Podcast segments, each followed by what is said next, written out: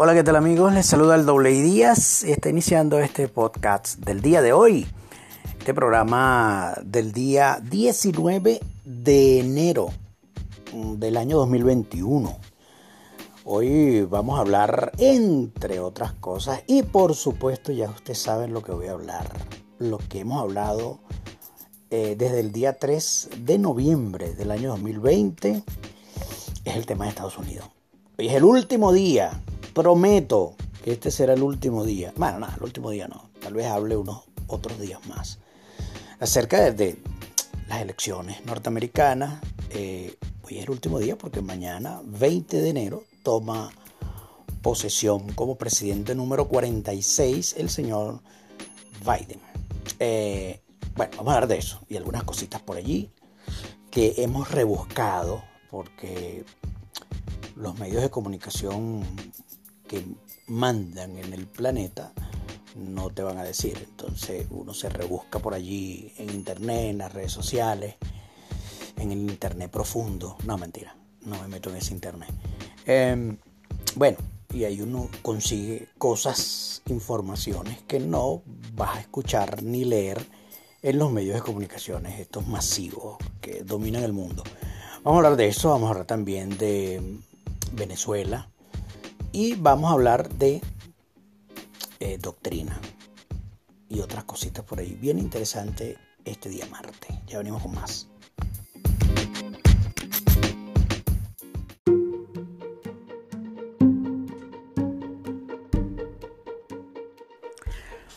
Bueno, ok, vamos a comenzar hablando del el día de mañana, 20 de enero de 2021. El señor Joe Biden eh, será el presidente de Estados Unidos al mediodía de, este día 20, el día de mañana. Y este, mm, hemos visto muchas cosas, por ejemplo, gran cantidad de, militares, eh, de tropas norteamericanas en, en Washington. Eh, ok, no, que pasó lo del, lo del 6 de enero, la toma del Capitolio, y bueno, todo eso. Entonces, esa es la excusa, pues, o eso es lo que nos dicen. Que, bueno, es por, por, no se vayan a meter otra vez ese señor vestido de, de, de vikingo, se vaya a meter otra vez allí, tú sabes. Y, y aquellas señoras mayores y, ese poco viejito que se metieron al, al, Capitolio, eh, vayan pues a, querer hacerle algo al, al señor Biden. Ah, y por eso están las tropas allí. Lo cierto es que voy a leerle, pues, esto es una, información del New York Times. El New York Times, como ustedes saben, es parte pues, de esos medios de comunicación que están en manos pues, de la, del Estado profundo y de las élites y que bueno, ellos, eh, es ellos, no necesitan ni siquiera tener redes sociales, ellos manejan los medios de comunicación masivos y ellos dan la información que quieren, que quieren dar. Ok, ¿cómo será la toma de posesión? Según lo que dice el, diario The New York Times. Aunque muchos de los eventos serán virtuales, ojo, fíjense en esto, eventos virtuales. Eh, o sea que no va a haber mucha gente. O sea, van a ver, eh, el, presidente no va a aparecer en público. Em, va a aparecer en público, pero la mayor, la mayor parte del evento va a ser virtual. Ahora, la excusa es el COVID-19.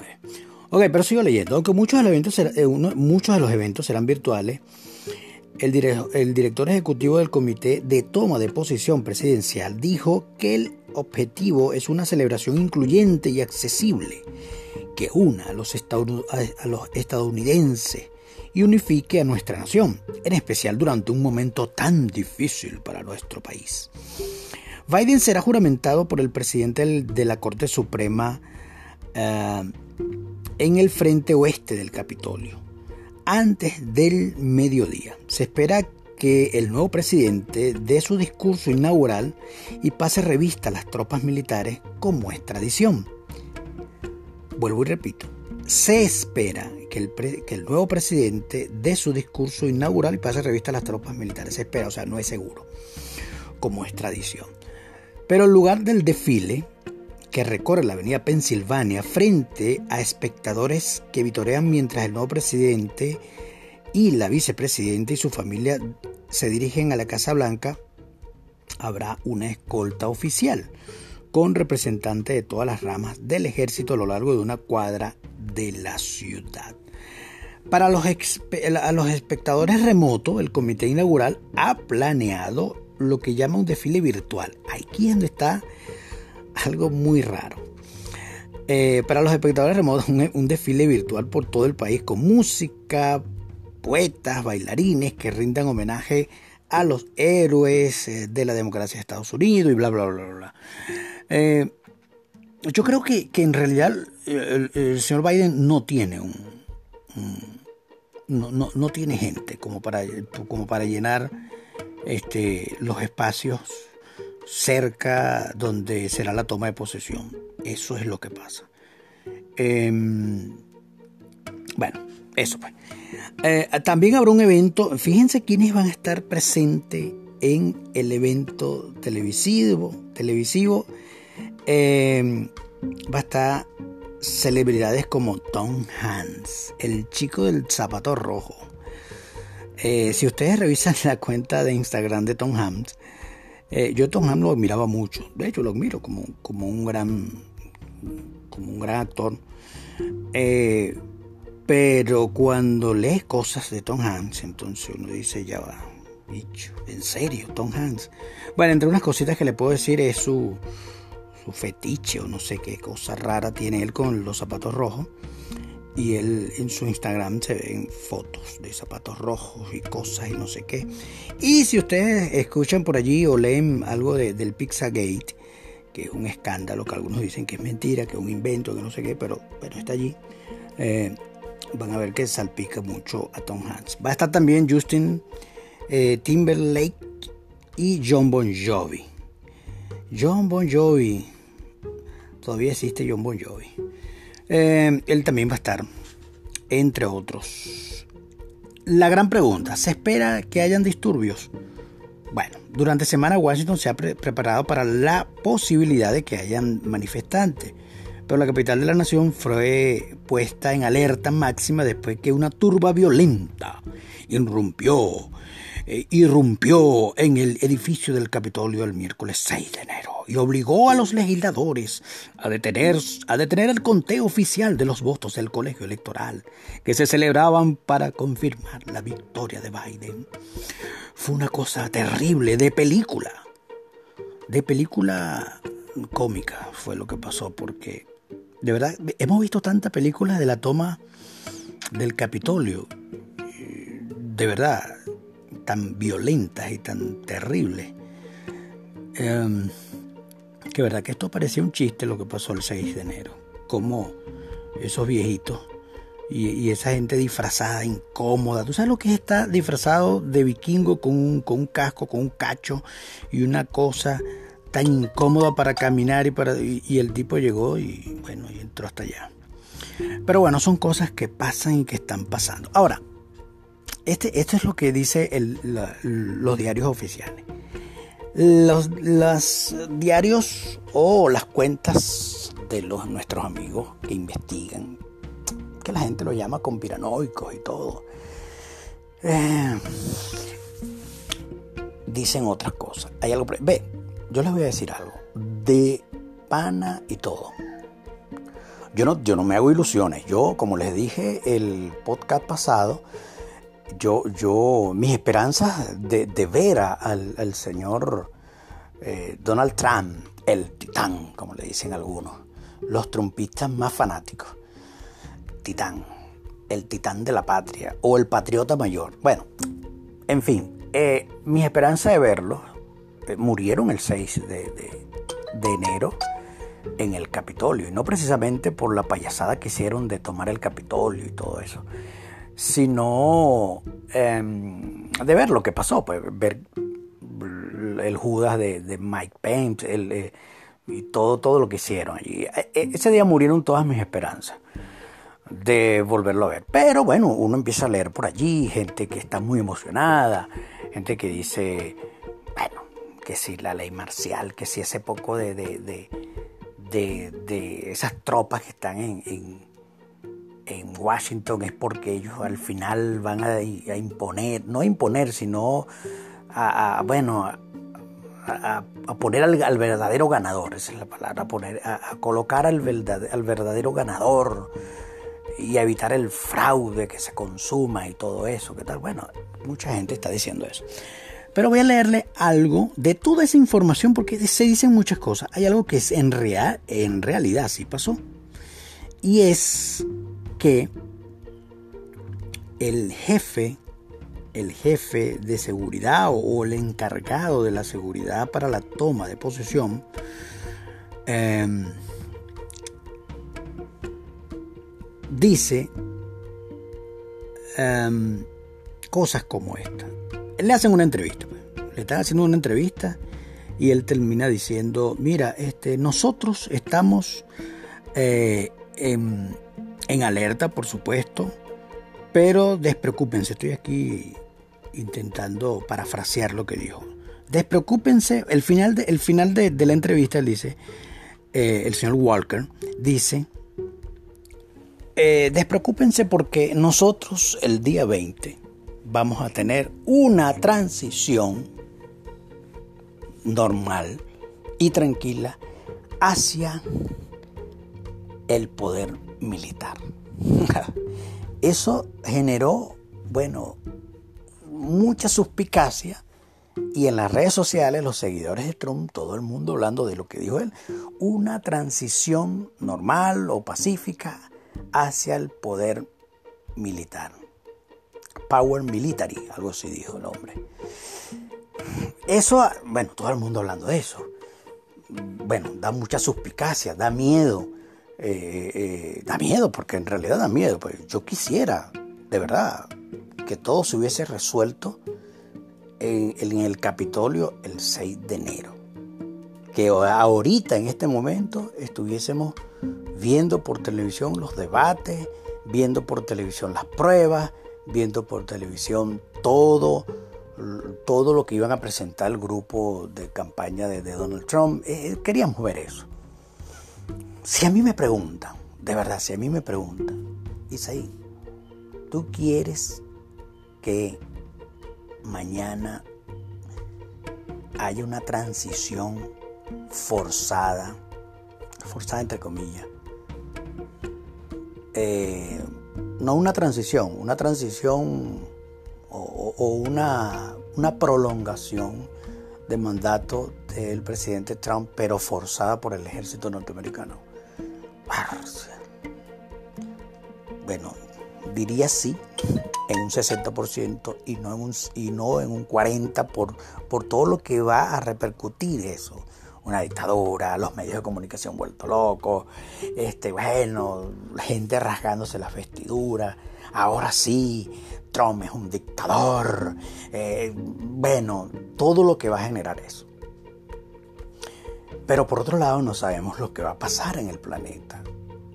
No sabemos lo que va a pasar en un, país como Norteamérica, como los Estados Unidos de Norteamérica, que siempre han sido admirados incluso por sus adversarios, que critican y dicen el imperio y no sé qué, siempre ha sido admirado por aquello de, de dentro de casa, una casa limpia. Como que bueno, ellos ensucian el mundo, pero su casa está limpiecita.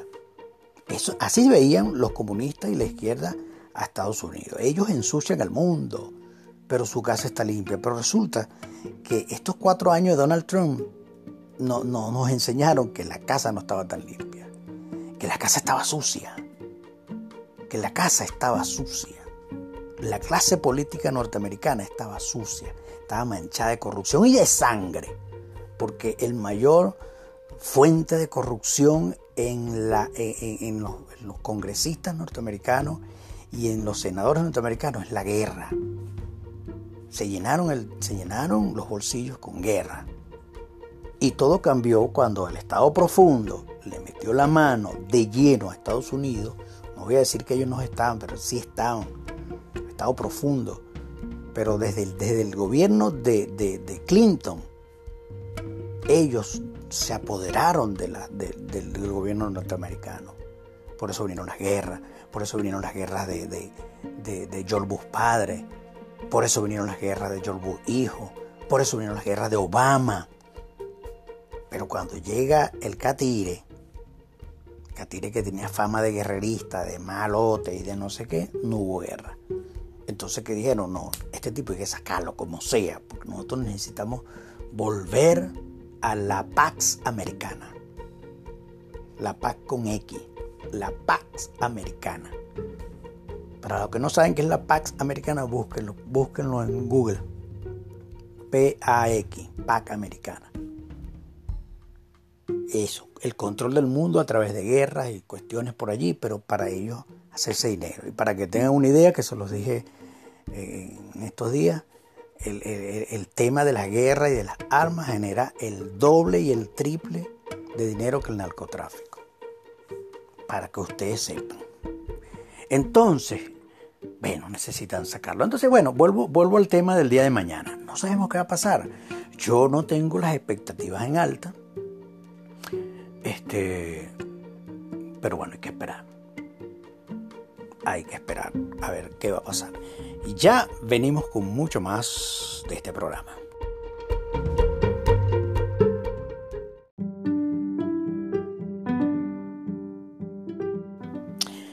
Bueno, voy a hablar ahora de un tema, de un tema. Les dije que iba a hablar de Venezuela.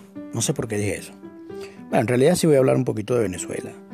Eh, pero lo que sí voy a hablar es de, de algo bien importante y que justamente en Venezuela, los últimos 20 años, en, el pueblo cristiano, pues, en las iglesias cristianas evangélicas, en los ministerios cristianos evangélicos, se, ha discutido mucho, pues, ¿pueden los cristianos evangélicos participar en política? O sea, cuando digo participar, no estoy hablando de ser candidato, de participar en la política y todo eso, que eso también, imagínense, eso, eso también es otro tema, sino de opinar, de tener una parcialidad política. Pueden.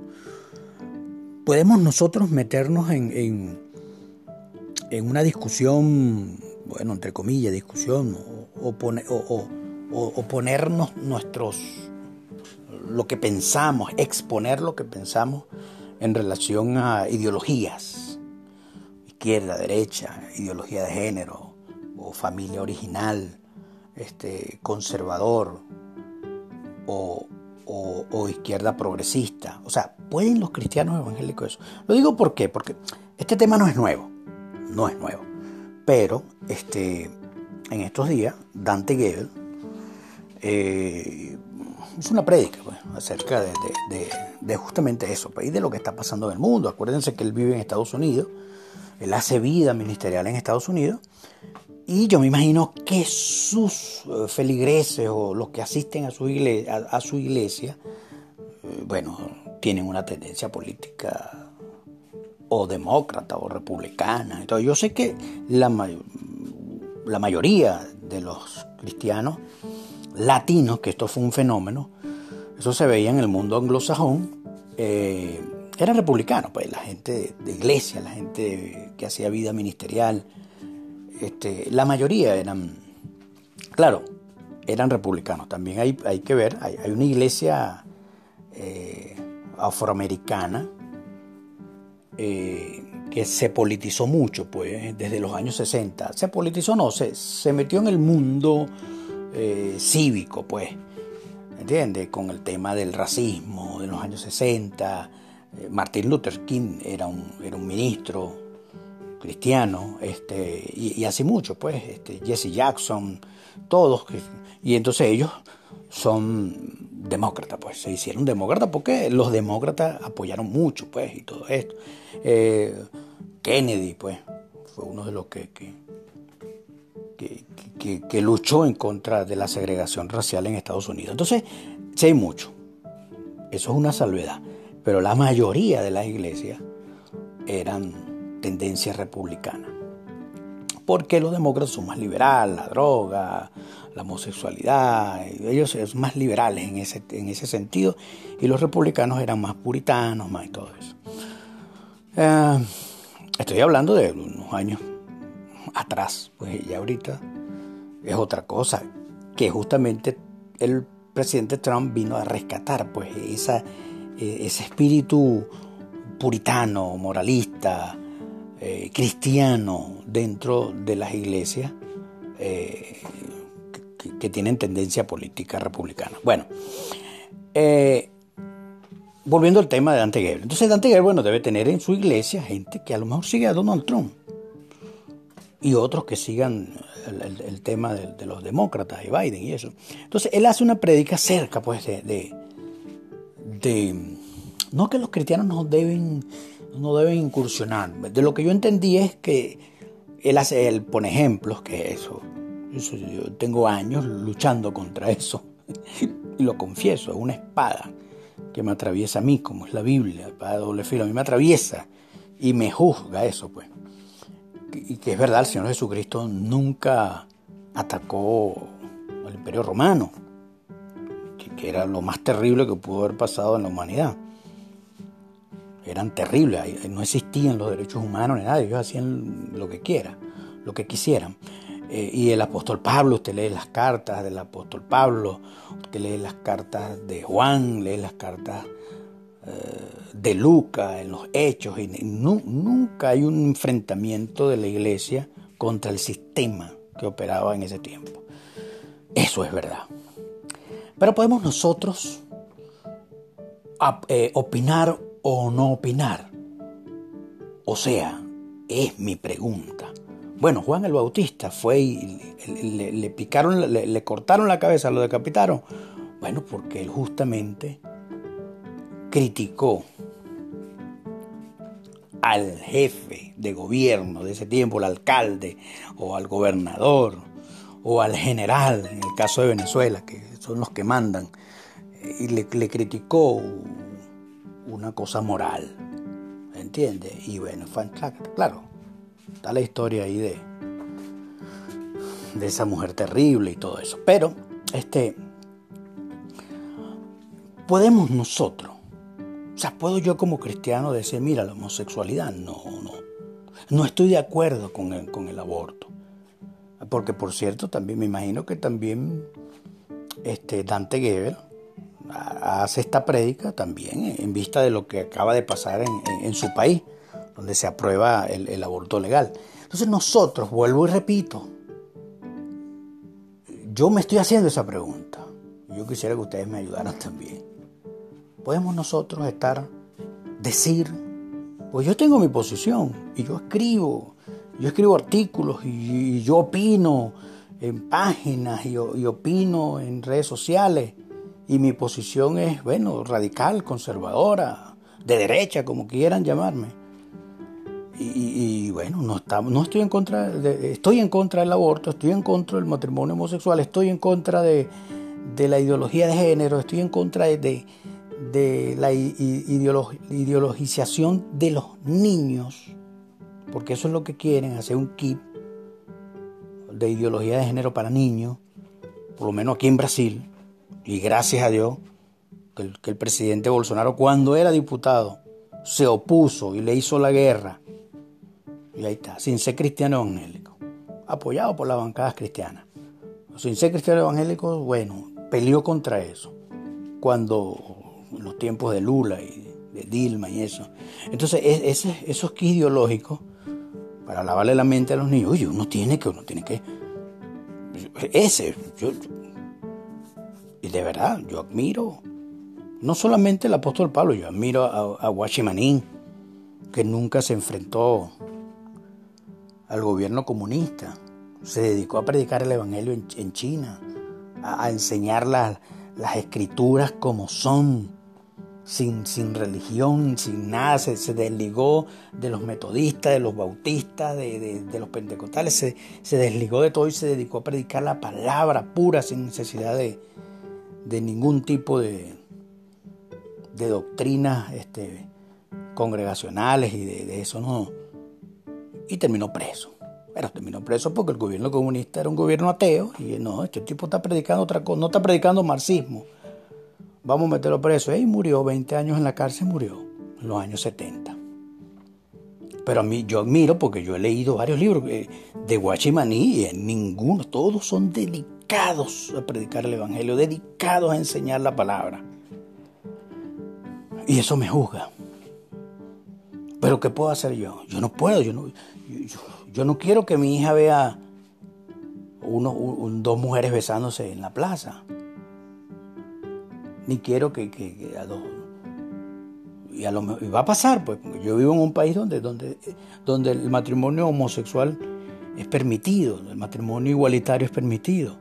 Si algún día mi hija, nosotros hemos visto, yo he estado en centros comerciales con mi esposa y mi hija, y hemos visto dos mujeres agarradas de mano, dos mujeres abrazadas, dos tipos así casi besándose y nosotros nos hemos esquivado y yo le pelo los ojos a mi esposa y tal y después yo le pregunto más adelante, ¿y ya vio?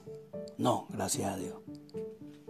Y, ella es muy pila porque si, si ella lo llega a ver me va a preguntar. En la noche, cuando estemos orando, me va a preguntar y me va a preguntar a su mamá, papá, yo vi. Ese momento no ha llegado, pero cuando llegue, ya, ya le hemos hablado de eso. Pues.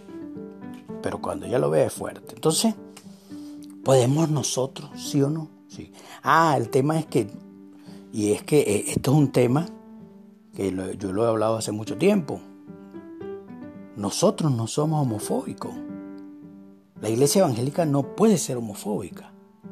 Y no estoy hablando de, aceptar su pecado. Estoy hablando, ¿qué, ¿qué, es la homofobia?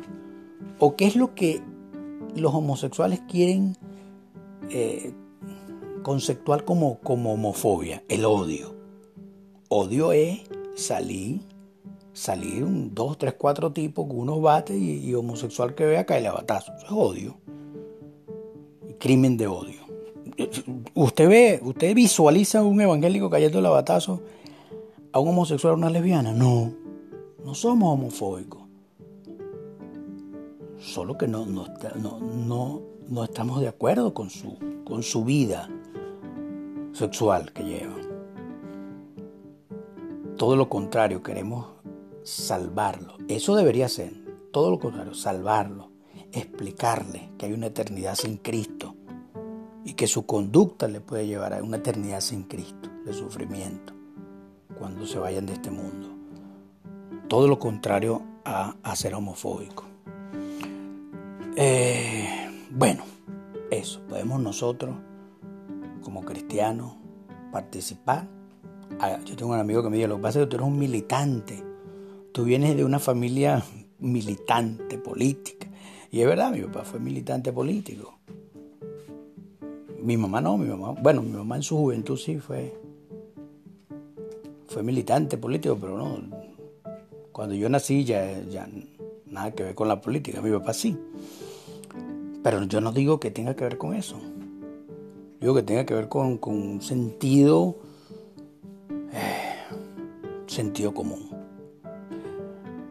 Pero, vuelvo y repito, admiro muchísimo ese, ese espíritu del apóstol Pablo, de los discípulos, del mismo Señor Jesucristo, del César lo que es del César, a Dios lo que es de Dios, de, de todo lo que ustedes saben, que dicen los, los evangelios y las cartas paulinas y las otras cartas.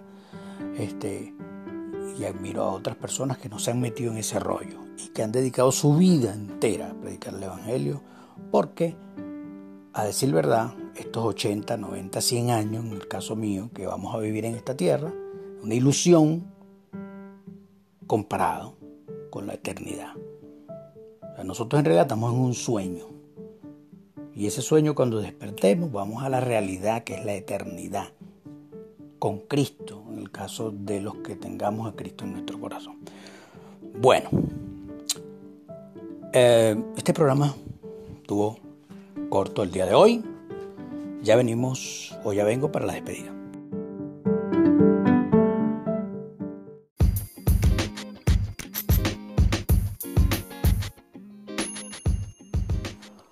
Bueno, mis hijos, mañana, mañana 20, 20, sí, 20 de enero, este, voy a ver si hago este pot como, a esta hora más o menos, cuando ya hayan pasado todas las cosas. Ah, esperemos que todo sea normal, de verdad, de verdad. Este, pero bueno, que pase lo que tenga que pasar. Em, Voy a, recomendar, en estos días yo les recomendé, antes de terminar, quería recomendarles, yo les recomendé a algunos youtubers, y algunos periodistas que con información que usted no va a ver en esos medios, grandes medios que ya, ya ustedes saben de cuáles estoy hablando. Yo les recomendé a John Aquaviva, muy bueno, búsquenlo, él está en YouTube. También les recomendé a Mr. Santos, un español. John Aquaviva es venezolano, pero vive en Londres. Y eh, Mr. Santos es un español este, muy inteligente y también siempre tiene algo muy, muy bueno mucha información importante que no va a haber en, otros medios. Em, eh, también les recomendé a Oliver Ibáñez, ¿verdad? Y ahora en estos días escuché al señor Frances, Franceschi, Franceschi. El señor Franceschi es, él es un... A lo mejor ustedes no se acuerdan de él, pero es un señor que, que fue uno de los primeros opositores a Chávez por allá en el principio de los años 2000. Él después se fue, se fue exiliado a España. Creo que está en Estados Unidos ahorita. Em, muy interesante. Búsquenlo en YouTube. Él tiene su canal. Eh, un señor mayor. Y me, gusta mucho porque él, eh, a diferencia de los que ya les nombré y les recomendé, este señor eh, tiene una, un, una, imagen amplia de, la historia, pues. Y está muy bien informado, está muy bien actualizado. Este, porque lamentablemente hay periodistas que, perdieron el foco. Algunos perdieron el foco y otros, eh, y otros, bueno, se alinearon pues a, la línea de, las élites, del Estado profundo y todo. Viven de eso y ellos cobran de eso y tal. Entonces, eso, por ejemplo, un, Nelson Bocananda. Ya, ya, ya antes yo buscaba mucho. Oye, ¿qué habrá dicho Nelson Bocananda de tal cosa? Yo no. Después de estos cuatro años y estos, estos últimos dos meses, yo perdí toda credibilidad en él. nada que ver. Y otros humoristas y otros locutores muy buenos que uno los seguía, también tampoco perdieron toda credibilidad. Entonces, esto, este señor es interesante porque Franceschi es un señor mayor y cómo se actualizó eh, en los temas actuales, maneja muy bien el tema del Estado profundo, maneja muy bien de las élites, maneja muy bien lo que está pasando en Estados Unidos. Es tipo muy genial. Me recuerda mucho a mi papá. Pero él, muy, muy genial. Entonces, bueno, se lo, se lo recomiendo. Pues, también. Bueno, mis hijos, mucho juicio, mucho fundamento. Mañana nos escuchamos por aquí, por este El Podcast del Doble Díaz.